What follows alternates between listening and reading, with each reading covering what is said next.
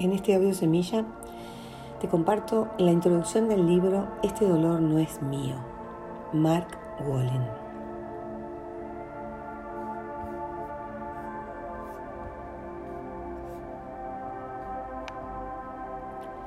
Como en tantos otros casos de curación y de transformación, lo que había parecido al principio una adversidad era en realidad una bendición disfrazada.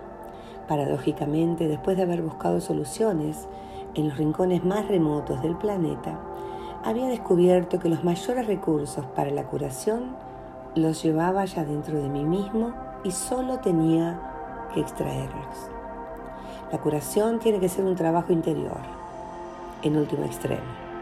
Tuve la suerte de que mis maestros me encaminaran de nuevo hacia mis padres, hacia mi casa y hacia dentro de mí mismo a lo largo de ese camino fui descubriendo los relatos de mi historia familiar que terminaron por darme la paz. Agradecido y dotado de una sensación nueva de libertad, emprendí la misión de ayudar a otros a que descubran esta libertad por sí mismos. Llegué al mundo de la psicología a través del lenguaje. Los test, las teorías y los modelos de conducta no me interesaban gran cosa cuando era estudiante ni me interesaron más adelante en mi actividad profesional. En vez de ello, atendía al lenguaje. Desarrollé técnicas de escucha y aprendí a oír lo que decían las personas, más allá de sus quejas, más allá de sus viejas historias. Aprendí a ayudarles, a identificar las palabras concretas que los conducían hasta el origen de su dolor. Y si bien algunos teóricos postulan que el lenguaje desaparece durante los traumas, yo he visto una y otra vez, de primera mano, que este lenguaje no se pierde nunca.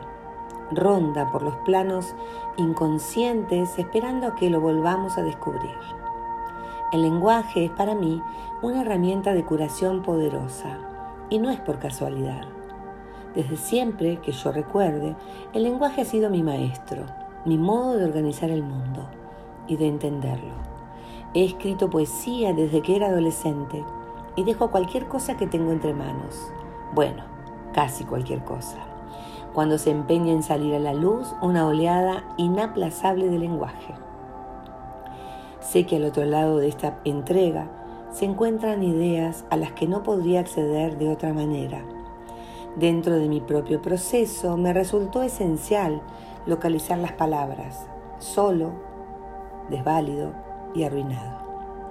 Curarse de un trauma se asemeja en muchos sentidos a crear una poesía.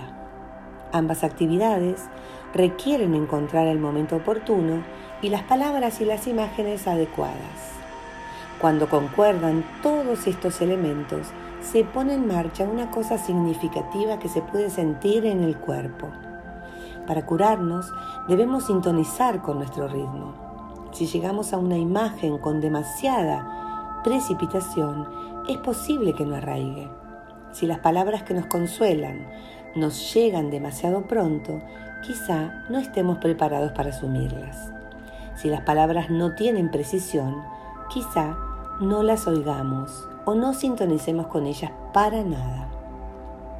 En mi actividad profesional, como maestro y orientador de talleres, he combinado las ideas y los métodos que adquirí en mi formación sobre los traumas familiares heredados, con mis conocimientos sobre el papel crucial del lenguaje. Llamo a esto el planeamiento del lenguaje nuclear. Empleo preguntas concretas para ayudar a las personas a que descubran la causa raíz de los síntomas físicos y emocionales que los tienen empantanados. Al descubrir el lenguaje adecuado, no solo queda al descubierto el trauma, sino que se desvelan las herramientas y las imágenes necesarias para la curación. Aplicando este método, he sido testigo de cómo basta una comprensión iluminadora que llega en un instante para cambiar unas pautas muy arraigadas de depresión, ansiedad y de vacío. El vehículo que emplearemos para este viaje es el lenguaje, el lenguaje enterrado en nuestras inquietudes y de nuestros miedos. Es posible que este lenguaje haya vivido dentro de nosotros durante toda nuestra vida, pudo surgir con nuestros padres o incluso hace más generaciones, por ejemplo con nuestros bisabuelos. Nuestro lenguaje nuclear se empeña en hacerse oír. Cuando lo seguimos hasta donde nos quiere conducir y escuchamos su relato, tiene el poder de desactivar nuestros miedos más profundos. Es probable que a lo largo de ese camino nos encontremos con familiares nuestros. A unos los conoceremos y a otros no. Algunos habrán muerto hace años. Algunos ni siquiera son nuestros parientes pero sus sufrimientos o su crueldad pueden haber cambiado el destino de nuestra familia. Hasta es posible que desvelemos algún que otro secreto oculto en relatos que se habían silenciado desde hacía mucho tiempo. Pero según me ha mostrado mi experiencia, con independencia de hasta dónde nos lleve esta exploración, llegaremos a un lugar nuevo de nuestras vidas con una sensación mayor de libertad en nuestro cuerpo y con la capacidad de estar más en paz con nosotros mismos.